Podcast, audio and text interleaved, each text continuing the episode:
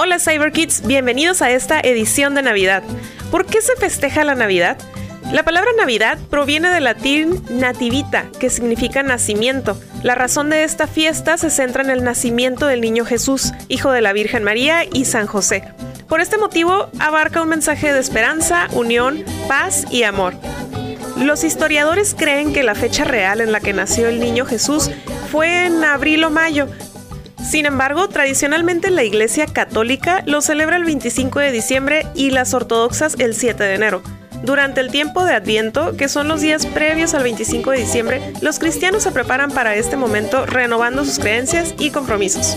No se puede hablar de Navidad sin considerar la unión familiar, la decoración navideña, los regalos. Cuando llega la Navidad, el optimismo, la esperanza y los valores como la generosidad, la solidaridad y la paz se apoderan de todos nosotros.